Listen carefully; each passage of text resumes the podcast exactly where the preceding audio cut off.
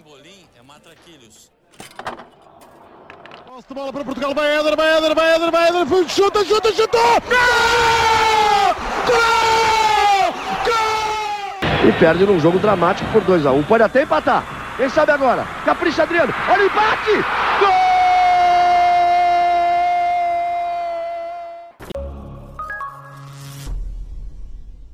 Viva! Sejam bem-vindos ao 13º fascículo desta coleção Europa América, programa diário do podcast Matraquilhos que acompanha o Euro 2020 e a Copa América 2021. Olá, Rui. Olá, Fragoso. Bom, esta noite de São João foi mais. Eh, eu disse São João, mas tenho que dizer São João. Tenho que apelar ao meu, ao meu sotaque mais profundo. Eh, foi mais. Eh, foi menos azarada do que a de 1984. Portugal empatou com a França 2-2, continua no europeu. Esta última jornada do Grupo da Morte, Rui, foi absolutamente épica. Foi épica, teve momentos de caos, mas ainda assim eu acredito que só tive ali 3, 5, 10 minutos do máximo em que temi que realmente a surpresa em Munique pudesse acontecer e depois poderia, poderia acontecer Portugal a ser Portugal, mas na verdade neste momento eu acho que Fernando Santos está a ter uma aura maior do que, do que o fado de Portugal e portanto a certa altura deixei pus mais a pensar no bom que seria haver Inglaterra-Portugal em Wembley por toda a história, que falámos também acho que foi no último episódio. Mas pronto, acaba por não haver grande surpresa França, Alemanha, Portugal neste grupo. Seria seria uma classificação eh, nada surpreendente à partida. Provavelmente não acreditaríamos que fosse com este desenrolar de acontecimentos todos, mas eh, foi, foi mais uma vez Portugal a passar numa fase de grupos do europeu, continua com 100% de eficácia nesse aspecto. Contra os nossos palpites, diga-se, no início. Contra os nossos palpites, é verdade. Uh, mas ah, eu, eu, também estive com um olho no, no jogo de, de Munique, uma, um temporal épico também, uma coisa absurda. Os golos foram, alguns dos quatro golos foram bastante caricatos, principalmente o segundo da Hungria e o primeiro da Alemanha, mas, uh, mas dado o volume ofensivo que a Alemanha um, imprimiu neste jogo, foi de facto aquele segundo golo, quer o primeiro, quer o segundo, demoraram a, a surgir, mas não foram nada contra a corrente do jogo. Os húngaros tentaram Outro resultado épico, uh, empataram com franceses, empataram com alemães, estiveram perto de empatar até os 84 minutos contra Portugal. De facto, não podem dizer que fizeram um mau europeu, uh, bem pelo contrário, mas depois uh, Goretzka fez o 2-2 e com um coração para aqueles adeptos mais ou menos apresentáveis da, da Hungria em Munique, fez-lhes um, um coraçãozinho com as mãos Uh, mandou beijinhos, mas uh, no jogo de Buca Budapeste e não Bucareste, como, como alguns adeptos se confundiram para, ao chegar, uh, adeptos franceses que se confundiram então na cidade e foram parar a Bucareste e não a Budapeste, Rui, há, há alguns momentos incríveis, a defesa, a dupla defesa de Rui Patrício, que é absolutamente inacreditável, um, e depois também há aquela cueca do, do Palhinha, que não deixa de ser um dos. Depois de dois carrinhos, não é? Depois de dois carrinhos, sim. É. Aliás, ele, ele, termina essa jogada a rematar a baliza. Se isso fosse gol, uh, não há palavras. O jogo acabava, tinha de acabar ali. É um bocado sim, como é. o Rui Costa em 2004 contra a Inglaterra, que aquele gol merecia que o jogo acabasse ali. O Palhinha tem a jogada, uh, tal como o Rui Costa, ou teria o gol, tal como o Rui Costa teve, mas um início de jogada muito mais na raça do que necessariamente aquilo que foi o, o Rui Costa. Mas é engraçado porque o Palhinha faz isso ao Pogba depois do Pogba ter dado o um nó e provocado as defesas ao Rui Patrício, é verdade. Aí foi Pogba a levar, a levar a melhor. Mas depois da cueca do, do, do Palhinha ao Pogba, o Palhinha, em vez de correr para a frente, não sei se reparaste, ele estava a correr praticamente em linha reta, mas para a linha lateral. Eu não percebi muito bem aquela, porque de facto ele não está muito habituado a conduzir a bola em contra-ataque. Uh, mas depois ainda por cima acabou a rematar. Uh, ficou ali com uma moral incrível. Diogo Dalot também se estreou, primeiro jogador português a estrear pela seleção nacional numa fase final, também não deixa, numa fase final eh, de um europeu, porque agora estou-me a lembrar de quem é que foi no Mundial 2010? Ruben Mourinho? Pode ser, calhar. Um, Possivelmente, não sei, não te consigo ajudar. Um, mas pelo menos em europeus é, um, é, é uma estreia. E as defesas de Rui Patrício, obviamente, foi, foi, foi difícil acompanhar eh, estes, estes dois jogos eh, com alguma tranquilidade, mas Portugal avança, avança em terceiro, ainda se chegou então a, a temer, a temer não, a perspectivar esse jogo em Wembley. Também Portugal esteve com, com um duelo marcado frente à, à Suíça por alguns minutos, mas, um, mas então ficou no terceiro lugar. Ficou, e foi um jogo foi um jogo com vários momentos históricos e agora estava, hesitei mais um pouco porque estava a confirmar a informação de Ruben Amorim e foi precisamente isso, ele é convocado para substituir o Nani e depois joga no primeiro jogo eh, contra a Costa do Marfim e essa é a primeira internacionalização dele. Eh, deste jogo, eh, acho que já falaste dos dois momentos que não sendo gols são aqueles que ficam mais na retina e a defesa, as duas defesas são boas, mas a primeira é, é qualquer coisa de impressionante, mas provavelmente haverá haverá outros, outros convidados que já passaram pelo Matraquilhos mais bem cotados para dizer exatamente quão espetacular e difícil foi esta defesa. Eh, o lance do Palhinha também. E de alguma forma, não sei se. Pronto, o Danilo não esteve mal e teve azar e, e acaba por conquistar um penalti, mas eu acho que não, não é o mesmo efeito do Scolari uh, que houve, mas o Renato Sanches entrou bem, o, o Palhinha também entrou bem. Eu acho muito difícil uh, que o Palhinha seja titular no próximo jogo, mas de alguma forma temos aqui algumas condicionantes que forçam a equipa a mexer, e nós falámos ontem um bocadinho do que é que poderia mexer, uh, não acertámos em cheio, mas uh, rondámos, e não sei até que ponto é que estes bons sinais, uh, Portugal está muito mais sólido, esteve mais consistente e teve mais, teve mais equipa no campo todo do que teve contra a Alemanha, Agora, eh, daqui para a frente, não sei exatamente o que, é que, o que é que vai acontecer, mas pensando neste jogo, eu acho que também é difícil fugir ao. Tudo bem que foram dois penaltis, mas ao, ao marcador dos dois golos. O Ronaldo chega aos 5 nesta fase, nesta fase de grupos. Nunca tinha um, ehm, marcado mais do que 3 numa fase final e agora já, vai, já leva 13.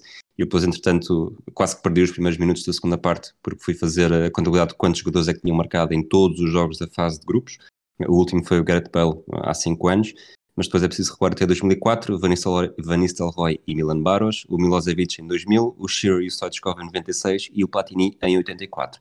Destes, só o Stoichkov é que não pôde jogar o jogo seguinte porque a Bulgária foi eliminada em 96 e depois há uns, há três que marcaram no jogo seguinte, três que não marcaram. Estou curioso para ver o que é que vai acontecer com o Ronaldo contra a Bélgica. É, falaremos desse jogo contra a Bélgica mais nos próximos episódios, até porque agora o Euro uh, respira um bocadinho durante dois dias sem, sem jogos, também para perspectivar um pouco esses, uh, esses encontros dos oitavos de final. Só deixo aí em relação a isso, claro que uh, igualou, é, já igualou o Aliday, não é? O, o Cristiano Igualou, Ronaldo. sim, neste igualou, momento 109, 109. Um, 109, 109. E, Minuto um, Éder. Exatamente. E Portanto, veremos Ronaldo agora... chega, chega ao golo Éder no minuto, no minuto não, contra a equipa Éder. Pois é, pois é. Portanto, agora veremos é quando é que ultrapassa e também uh, o caminho não será fácil, mas estava a pensar uh, chegar pelo menos aos 9 gols de Platini numa única competição. Uh, ele embalado para isso está. Veremos é se Portugal, quantos jogos mais Portugal vai fazer neste Euro 2000. Neste Euro 2000, a dia 23 de junho, também houve dois, mais dois jogos, mas do grupo E. Um, a Espanha abriu o catch-up, como se costuma dizer. Uh, a ser e, e, em Sevilha? Uh, um, tudo ligado a isto. Tudo, tudo, tudo, tudo ligado. E, uh, e uh, venceu por 5-0 a Eslováquia, uh, apurou-se, esteve quase, quase, quase, quase, quase a apurar-se em primeiro, mas a Suécia aproveitou as fragilidades defensivas da Polónia e também aquele risco final da Polónia de Paulo Sousa eh, que ainda conseguiu chegar ao empate, o golaço de Lewandowski também para ele voltou a marcar dois golos, onde o primeiro é incrível, mas então Rui, a, a Suécia passar em primeira neste grupo é bastante surpreendente. Uh, sim, para mim, eu, eu, lá está, eu sou daquela geração, uh, tu provavelmente já não apanhaste tanto, mas sei que o, o, João Tiago Figueiredo, nós falámos disso no, no Extra, que aquele Mundial 94 com a Suécia garantiu que a partir daí a Suécia fosse sempre um ponto eh, focal de, de gostarmos bastante e de querermos que conseguisse chegar longe. Entretanto, foi um, um bocado. A Suécia não tem tido grandes uh, competições nos últimos anos e olho sempre com bastante desconfiança, até por, também por ter essa imagem de 94 na cabeça e nunca mais terem conseguido fazer sequer alguma coisa semelhante. Mas a verdade é que foram uma seleção bastante consistente. Eh, tiveram sorte em alguns momentos também, eh, sobretudo contra, contra a Espanha. Podia ter dado para os dois lados, mas a Espanha teve mais oportunidades e possivelmente mais escandalosas, não é? E a Suécia acaba com um primeiro lugar no grupo. Isto é curioso, tu, tu tinhas a Suécia a apurar-se em terceiro. Eu nem sequer isso tinha, era uma das terceiras uh, eliminadas. Aliás, nem sequer sei se tinha, se tinha em terceiro, tinha apenas eliminada. E a verdade é que tem aqui momentos, uh, momentos bastante bons, é sólida e, e vencendo um grupo, uh, na maior parte das vezes é sempre mais fácil seguir em frente no jogo seguinte. E a verdade é que, não vamos falar muito disso agora a fundo, mas um jogo contra a Ucrânia não é necessariamente um brinde, mas podia ter havido uh, favas muito maiores. Unido então os jogos dos oitavos de final um, que começam já sábado, a verdade é essa, está, está aí a abrir os, um, os jogos a eliminar, os melhores 16, veremos o que é que nos dão esses, esses embates uh, emocionantes. Achas mesmo que uh, nós muitas vezes falamos que os europeus começam, os europeus agora com neste formato a 24 começam a partir dos 16, achas, uh, concordas um bocadinho que, e também que embate é, é que destes todos dos oitavos de final consideras ser o mais entusiasmante? Obviamente que já falamos daquela Inglaterra-Alemanha. Inglaterra, Alemanha e Bélgica, Portugal. Acho que não há, não há grandes dúvidas que, julgando pelo, pelo futebol, pelo talento e pela história, estes são os três jogos que, que valem mais. Temos um Croácia-Espanha, mas o Croácia-Espanha não é necessariamente. São equipas que, que, fizeram bastante já nesta, nesta década que passou, mas não acho não olhando para aqui, provavelmente nem sequer será o meu terceiro.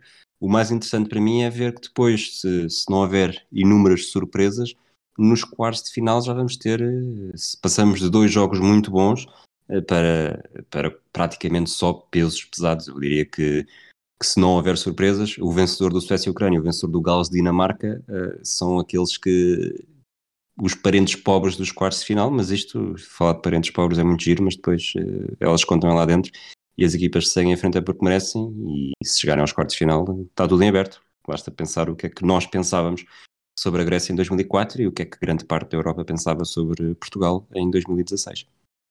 26 a 29 de junho, então, os primeiros jogos dos oitavos de final deste Euro 2020, que nós continuaremos então a acompanhar aqui na coleção Europa América, Europa América com os fascículos diários. Rui, mais alguma coisa a acrescentar neste rescaldo mesmo? Estamos a gravar poucos minutos depois de, do, do apito final do França-Portugal França em Budapeste. Tenho uma pergunta para te fazer. Eu acho que uhum. o Alemanha-Portugal deixou, foi um baque muito grande, uh, seja para quem estava uh, confiante num grande resultado de Portugal no europeu, como para quem não estava. Depois deste 2-2 com a França, como é que está o teu, o teu estado de espírito? E não te estou a perguntar se é gasoso, líquido ou sólido, uh, para o jogo com a Bélgica. Sem, sem grandes. Sem grandes uh, quase, quase flash, sem quase flash interview, um, diria que o jogo de hoje é um jogo pode ser enganador. Um, e toda, todo o contexto, a França já uh, apurada, pode ser um jogo enganador, até porque Portugal, quando se viu com uma seleção que tinha mesmo a ganhar e forçou essa, esse andamento um, ofensivo, viu, uh, teve muitas dificuldades. Falo, obviamente, do jogo com a Alemanha. O jogo com a Bélgica é um jogo complicado, mas eu antevejo que Portugal tem estado bastante bem em algumas transições ofensivas, a explorar as costas, apesar de Diogo Jota hoje ter feito mais um jogo, para mim, não, não continua, continua não. Eh, agora, agora tenho mais a certeza que ele não merecia ser, ser, ser titular no próximo jogo, mas uh, veremos. Acredito que a defesa belga poderá ser claramente permeável ao ataque português. Pois, é exatamente o que eu acho sobre, sobre qualquer que fosse o, o, embate contra a Bélgica e contra os Países Baixos, se fosse um ou outro, que durante grande parte do tempo foi o que se pensou que acabaria por acontecer com, com Portugal na terceira posição, e é exatamente isso. Acho que tanto a França como a Alemanha são equipas mais, ou pelo menos eu vejo-as como equipas mais sólidas. Eh, contra a Bélgica e contra os Países Baixos, Portugal pode, neste caso contra a Bélgica, é o que interessa, eh, pode aproveitar essas fragilidades que a Bélgica também tem e vamos ver a seguir depois eventualmente haverá uma Itália pelo caminho. Meu, mas... o meu problema, sim, o meu problema é uma Bélgica num dia bom ou num dia, num dia bom não, num dia ótimo poderá fazer é vários. É, é um rolo compressor maior do que, o, do que o alemão, sim. Exato, é isso. Tem, e tem melhores jogadores uh, em melhor forma atual do que se calhar os alemães naquela, naquela, naquela parte do terreno. Por isso, pode ser um. É curioso, um só para terminar, é curioso que nós na, no episódio da antevisão eu disse que a Bélgica era a minha candidata à grande desilusão, e agora ficou no caminho de Portugal. Portanto, é o meu toque de Midas que não foge. É, não, vai, vai desiludir claramente os belgas. Ou me, vai, ou me vai dar razão ou me vai calar uh, à grande. Vai, poderá, poderá dar-te razão. Domingo, 8 horas, em Sevilha, Bélgica, Portugal. Vamos às rubricas. Hoje não há todas, porque, porque assim é o calendário as dita, mas a primeira há, o dia na história, Rui, 23 de junho, noite de São João, como é que é esta noite? Como é que é esta noite? Não, como é que é? Eu estou aqui um bocadinho atrofiado porque ouço, ouço foguetes aqui ao lado de São João. Acho eu que são foguetes de São João, também pode ser por causa da vitória de Portugal, mas eh, como é que é este dia na história dos campeonatos da Europa? Como se não soubesses. Houve apenas seis jogos antes dos quatro de hoje e nenhuma seleção tem um passado tão fatídico como Portugal. Dos seis jogos, quatro eram eliminatórias e Portugal esteve do lado errado do resultado em dois. E logo nos primeiros dois que os europeus tiveram, ainda por cima. Nunca uma seleção foi tantas vezes eliminada a 23 de junho como Portugal. Aliás, as duas primeiras vezes em que Portugal foi eliminado numa fase final do europeu foi precisamente neste dia. Se para muitos da nossa geração o gol de Poborski ficou marcado, não é, preciso, não é preciso ter visto o outro jogo em direto para perceber o impacto que aquele França-Portugal de 1984 teve no país. Portugal não estava numa fase final desde o Mundial de Inglaterra e a geração prometia. Benfica e Futebol Clube do Porto tinham regressado a finais europeias nos anos anteriores, conseguindo algo que já não acontecia desde 1968. O futebol português parecia estar a evoluir entre os melhores do continente novamente e o europeu de França era encarado com um otimismo moderado. Depois de uma fase de grupos ultrapassada com cautela e algum pragmatismo contra RFA, Espanha e Roménia, Portugal embateu de frente com a anfitriã. Em Marselha, 32 anos antes de Portugal ter ido vencer um europeu à casa dos gauleses, Platini comandou a sua seleção a uma vitória dramática num dos melhores jogos de sempre, de fases finais. A França marcou primeiro, pelo invulgar marcador Domergue, mas Portugal reagiu bem, Jordão empatou de cabeça num grande gesto de finalização. Bento defendeu tudo o que se conseguiria defender, Chalana esteve endiabrado nos flancos e numa dessas jogadas, já no prolongamento, assistiu para o gol mais mítico na carreira de Jordão. A presença na final estava perto, muito perto, mas de repente tudo mudou. A 6 minutos dos 120, Domergue empatou e numa altura em que já se fazia contas aos marcadores de penaltis, Platini cravou a última estaca no coração dos portugueses. 18 anos depois, Portugal voltava a perder uma meia-final de uma grande competição contra o anfitrião e seria preciso esperar mais 32 anos pela vingança. Muito bem, essa vingança foi conseguida e felizmente o dia 23 de junho de 2021 não foi dia de eliminação portuguesa. Uh, Rui, mini nova roletas, quiz do, da coleção Europa América. Um, hoje sou eu na Berlinda, por isso venham dar essas perguntas. Portanto, eu venho de duas bolas consecutivas. Tu, neste momento, tens tido sempre uh, o ponto de honra, que é um registro imaculado. Parece Portugal a, a, passar sempre na fase de grupos. Qual destes jogadores tem mais gols em fases finais de europeus? Jurgen Klinsmann? Milan Baros? Marco Van Basten? Ou Nuno Gomes?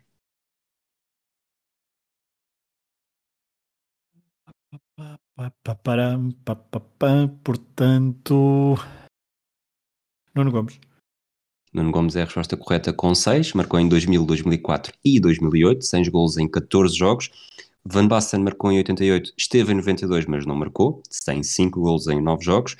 O Milan Baros marcou em 2004 e esteve em 2008 e 2012 sem marcar, faz 5 gols em 11 jogos. E o Jürgen Klinsmann marcou em 88, em 92 e em 96 mas tem apenas 5 golos em 13 jogos. Portanto, lá está, não foge, estás sempre a fugir à bola. Pergunta número 2, eu faço sempre europeu, Copa América, europeu, portanto vamos para outro continente. Que seleção tem mais jogos disputados na Copa América sem um único ponto? E repara, Copa América sem um único ponto. Japão, Qatar, Jamaica ou Haiti? Japão não é, tem ponto. O Japão tem três empates e três derrotas. Qatar. A Jamaica, pois, pois a Jamaica. O Haiti. Tenho ideia que o Haiti jogou pelo menos na Copa Centenário e eu tenho ideia que fez um ponto. Uh, portanto, eu vou descartar essa. Posso estar completamente errado. Portanto, entre Qatar. Agora o Qatar. Haiti, se estiveres errado. uh, ok, isto parece aquele. Uh, és uma lata a dar-me pistas. Hum, não sei, esta cadeira treme. Bom, não estou a dar pistas nenhumas, foi só o trocadilho, foi mais forte do que eu. Eu percebi. Eu vou arriscar Jamaica. Arriscas e tens toda a razão. Tem seis derrotas em seis jogos, jogou em 2015 e em 2016. O Japão já tinha dito três empates e três derrotas. O Qatar tem um empate e duas derrotas. O Haiti também tem derrotas em todos os jogos, mas fez apenas três. Portanto, dois em três. Vamos para o pleno, Pedro Fragoso, para fechar esta não, fase de grupos. Não acredito, mas vamos a isso. Quantas vezes o campeão europeu e o campeão mundial, em título, se defrontaram em jogos do europeu, antes do Portugal-França de hoje? E não conta quando a seleção campeã das duas provas era a mesma. Ok. Portanto, jogos da Espanha no Europeu 2012 eh, não contam só porque sim. Certo. Ah, portanto, agora vais dar as hipóteses, mas eu acho que é uma vez apenas.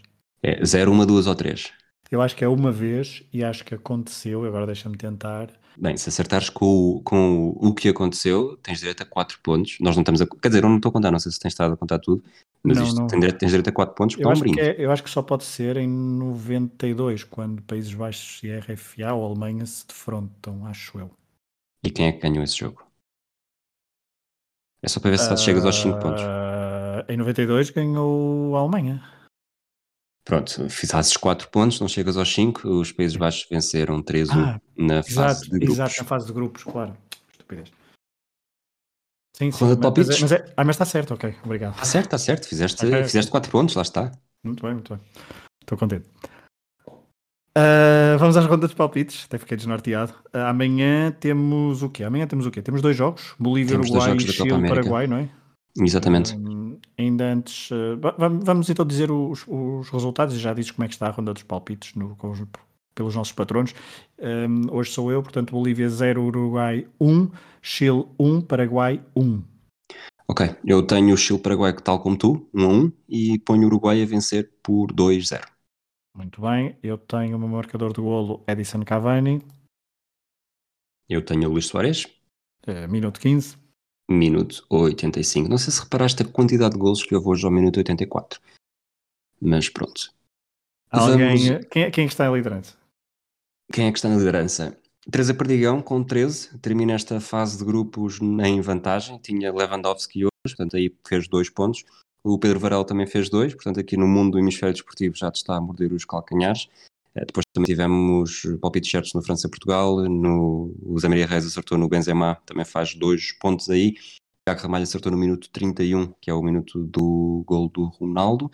Um, e já agora, porque fizemos esse, esse palpite no início, as equipas que nós dissemos que chegariam aos oitavos de final, tu falhaste Turquia e Polónia, eu falhei Turquia, Polónia e Rússia, portanto, seleções que nós dissemos que iam estar nos oitavos e que não estão, tu falhaste duas, eu falhei três, tu não tinhas Gales nem Portugal, eu não tinha Gales, Suécia e Portugal. Ainda bem que Portugal avançou. Hoje não há eh, jogo na história, porque amanhã não há nenhum embate do europeu. Vou agora preparar os próximos, as próxima, a, pró- a próxima, portanto, os próximos textos da rubrica O Jogo na História, tendo em conta os embates dos oitavos de final que se vão realizar de sábado a terça-feira. Rui, portanto, vamos avançar para a figura da Copa América. Quem é que, quem é, que é hoje a figura?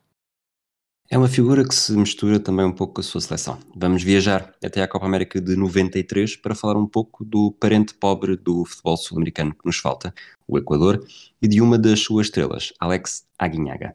O cenário é idêntico em todas as confederações, quando um país organiza uma fase final, tende a alcançar resultados mais positivos do que até então. Mas isso nem sempre foi verdade no Equador.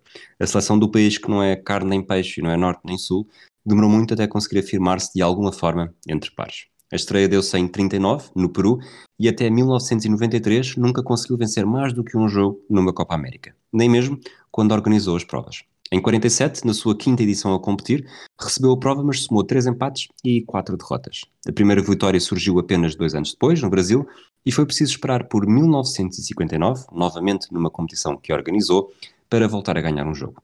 Fazemos então flash forward até 1993, para a terceira edição organizada pelo Equador. O Equador tinha 17 participações e apenas 6 triunfos espaçados pelo tempo. Sofria sempre muitos golos, não tinha tendência a marcar vários e era, sem margem para, nem sem margem para dúvida, uma das seleções mais fracas do subcontinente, a par com a Venezuela. Mas o futuro do Equador começou a mudar neste ano, em 93. Na fase de grupos conseguiram vencer os três jogos, contra Uruguai, Venezuela e Estados Unidos. E a nossa estrela, Alex Aguinhaga, não só fechou a goleada de 6-1 na estreia com os venezuelanos, como fez o gol da vitória contra o Uruguai a 3 minutos do fim, na última jornada. O Equador estava nos quartos de final e sonhava com algo mais. Na verdade, já tinha alcançado um quarto lugar em 59, mas nessa edição houve apenas 5 participantes. Aqui eram 12 e tudo podia acontecer. No jogo seguinte, o 3-0 com o Paraguai levou o espírito dos equatorianos, mas o sonho morreu contra o México, o convidado especial em grande parte das fases finais, que nunca venceu uma prova, mas faz gala em provocar amargos de boca nos outros. A história foi feita. O Equador voltou a perder no jogo de atribuição no terceiro lugar, mas as quatro vitórias foram vistas como um ponto de partida para o futuro. E um futuro que teve quase sempre Alex Aguinhaga em posição de destaque. O médio era internacional desde 1987 e mostrou desde logo ter uma capacidade para assinalar os grandes momentos. Marcou na estreia contra Cuba e nos anos seguintes foi somando gols importantes. Não só os dois que fez na Copa América de 93, mas também outros dois na Copa América disputado dois anos antes e os dois marcados na qualificação para o Mundial da Coreia e do Japão foi o momento mais feliz da sua carreira. O Equador terminou os 18 jogos do apuramento com 9 vitórias, 4 empates e 5 derrotas, garantiu o segundo lugar e a qualificação direta para a fase final do Mundial 2002, que foi a primeira da sua história. O jogo do apuramento foi em casa, com o Uruguai na penúltima jornada, e aí a Ganhaga não marcou, mas fez o passe para o gol decisivo do empate de Ivan Caviedes, que garantiu que os uruguaios já não conseguissem ultrapassar os equatorianos. A Ganhaga tinha 33 anos quando chegou ao Japão para o Mundial. Envergava a braçadeira de capitão e esteve na estreia contra a Itália a 3 de junho de 2002. O médio foi substituído ao intervalo de derrota por 2-0 e no jogo seguinte tocou o velho conhecido México, saiu do banco aos, 52, aos 58 minutos e imediatamente a seguir ao 2-1 dos mexicanos, que seria o resultado final. A despedida teve um sabor doce. Contra a Croácia, a Ganhaga voltou a ser suplente, mas saiu para dentro de campo aos 40 minutos e estava no relevado quando Edison Mendes marcou o único gol do jogo que assinalou a primeira vitória de sempre do Equador em Mundiais. Alex Aganhaga esteve em todos os grandes momentos do Equador e é ainda hoje histórico. Só oito jogadores sul-americanos têm mais jogos na Copa América do que ele e nenhum disputou mais fases finais. Entre 1987 e 2004, a Ganhaga disputou 24 dos 32 jogos realizados pelo Equador num total de oito fases finais. Nunca conseguiu levantar um troféu, mas a história não se faz apenas disso. Às vezes, basta ajudar a guinar para o lado certo, e não há dúvida de que o Equador, depois da Aguinaga, é uma seleção muito mais conceituada do que era antes dele. Bem, guinamos agora para a Europa, para o Interrail, para terminar eh, este fascículo da coleção, Copa, da coleção Europa América. Quando fiz o meu Interrail em 2008, disseram-me para não perder muito tempo na Eslováquia, que Bratislava não tinha grande interesse, que deveria apontar para outras cidades aqui na zona. Assim o fiz. Por isso, neste meu novo Interrail de 2021, decido que não posso desta vez ignorar a capital eslovaca.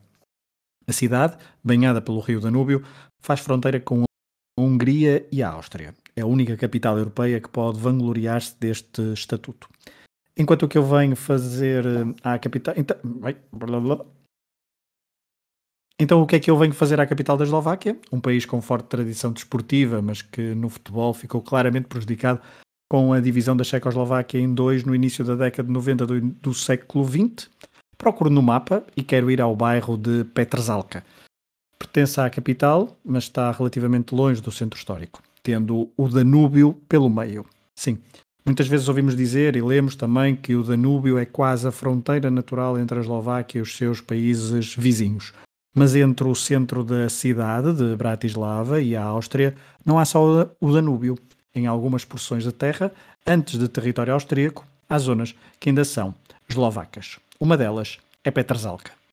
Mas isso é o que acontece nos dias de hoje, porque Petrzalka está longe de ser um território sem história. Nos últimos séculos, esta zona da Europa foi dominada por vários impérios distintos. Depois, no século XX, Petrzalka sofreu às mãos dos nazis. A ponte que atualmente liga este bairro ao centro histórico de Bratislava foi, durante a Segunda Guerra Mundial, a fronteira terrestre entre a Checoslováquia e território ocupado pela Alemanha nazi. Aliás, aqui em Petrzalka houve mesmo a construção de um campo de concentração para judeus, onde centenas foram mortos até à libertação pelos comunistas, o que aconteceu apenas em abril de 1945. Mas vamos ao futebol. Talvez os mais atentos já sabem do que eu vou falar. Petrzalka cruzou-se com o futebol português já no século XXI. O clube deste bairro de Bratislava também sofreu, como a cidade, ao longo de mais de um século, várias transformações. Hoje em dia milita na segunda divisão como FC Petrzalka 1898, uma referência clara à data de fundação, mas o primeiro nome oficial foi Poznoni. Eh, Poznoni era como se chamava Bratislava quando pertencia ao Império Austro-Húngaro. Depois vieram os nazis e o clube passou a Engrau Pressburg, devido a um, uma clara referência à língua alemã. Devolvido o território à Checoslováquia, o clube passou a SK Petrzalka e até ao início do século XXI sofreu mais de uma dezena de renomeações. Isto tudo para um clube dos escalões, dos, dos escalões inferiores do futebol checoslovaco. A última mudança do nome no século XX coincidiu com a criação da Eslováquia como nação independente. Na década de 90, este clube passou a Arte Média Petrzalka. Já estão a ver onde eu quero chegar? O Arte Média fez história na edição 2005-2006 da Liga dos Campeões, depois de nunca ter tido sucessos no futebol checoslovaco. Na Liga da Nova Nação Eslovaca, o Arte Média apenas conseguiu intrometer-se na luta pelo domínio da cidade e do país no século XXI, sendo campeão nacional em 2004-2005, dando um novo campeão à capital depois dos sucessos dos históricos Slovan e Inter. Este triunfo apurou o clube de Petrazalka para as rondas de qualificação da Liga dos Campeões. E é aqui que se faz história. Na primeira ronda, eliminaram o Karat Almaty, do Cazaquistão, com prolongamento em Petrazalka. Na segunda eliminatória de qualificação, defrontaram o Celtic de Glasgow, que despacharam com 5-0 em casa, num resultado chocante. Os escoceses ainda venceram por 4-0 em Glasgow, mas esse resultado não foi suficiente e os eslovacos avançaram de ronda. Na terceira e última ronda, o adversário foi o Partizan de Belgrado. Dois jogos empatados a zero e penaltis. O Arte Média foi mais forte no desempate e tornou-se a segunda equipa eslovaca na fase de grupos da Liga dos Campeões, depois do Kozice em 97-98. E foi a primeira de sempre a chegar à fase de grupos, ultrapassando todas as rondas de qualificação este feito eh, partilham com o Liverpool, que fez exatamente o mesmo percurso nessa mesma edição, mesmo sendo campeão europeu. Na fase de grupos, o Arte Média Petrasalca estreou-se a pontuar no Estádio do Dragão e logo com vitória por 3-2, depois de ter estado a perder por dois gols de diferença num dos resultados mais chocantes da história do clube português nas competições europeias. Num grupo com Inter e Rangers, o Arte Média empatou o jogo em casa com os portistas, empatou os dois duelos com os escoceses e perdeu os dois com o Inter, ficando em terceiro no grupo eliminando o Porto, campeão europeu das duas épocas antes das competições europeias. O Arte Média não jogou estes jogos da Champions em casa, porque o estádio em Petrezalca não cumpria os requisitos da UEFA, tendo de jogar no estádio do rival Slovan, os adeptos portistas que se lembram do jogo do Porto em Bratislava certamente dirão que o relevado daquele jogo estava longe de cumprir os requisitos da UEFA. O treinador dessa histórica equipa do Arte Média era Vladimir Weiss, o responsável pelo apuramento eslovaco para o Mundial 2010, a primeira participação desta nação numa fase final de um Mundial ou Europeu. Weiss, que chegou a jogar, por exemplo, enquanto, então enquanto jogador, chegou a atuar no Mundial de 90 ao serviço da Checoslováquia. Desde 2005 até aos dias de hoje, o Arte Média conseguiu um novo título em 2007-2008, mas depois voltou às divisões inferiores e a mudar de nome, fruto de dívidas e falência posterior. O velho estádio da Ponte, por estar pertíssimo de uma das pontes sobre o Danúbio, foi demolido já depois de 2010, dando lugar a um hotel. Transformações, demolições, renomeações, um clássico para o clube deste bairro de Bratislava entre o Danúbio e a Áustria, uma zona da Europa a que não será estranha tanta mudança. Basta olhar para a história de Petrasalca. Acabamos por agora este. Ainda está a ver Copa América, já está. Já houve um gol, pelo menos, no Equador-Peru. Voltamos amanhã uh, sem jogos de europeu, mas grande parte das rubricas vão, vão ser mantidas e acredito que façamos também uh, um, um rescaldo da fase de grupos e depois, depois da manhã também já uh, olhar para os oitavos com mais atenção. Um abraço a todos aqueles que nos ouviram e continuam a ouvir e a apoiar. Um abraço para ti também, Fragoso. Voltamos amanhã. Voltamos amanhã. Bom São João. Pimbolim é matraquilhos. Posse de bola para Portugal, vai Éder, vai Éder, vai Éder, vai Éder, chuta, chuta, chutou! Gol! Gol! Gol! E perde num jogo dramático por 2x1. Um. Pode até empatar. Quem sabe agora? Capricha Adriano. Olha o empate!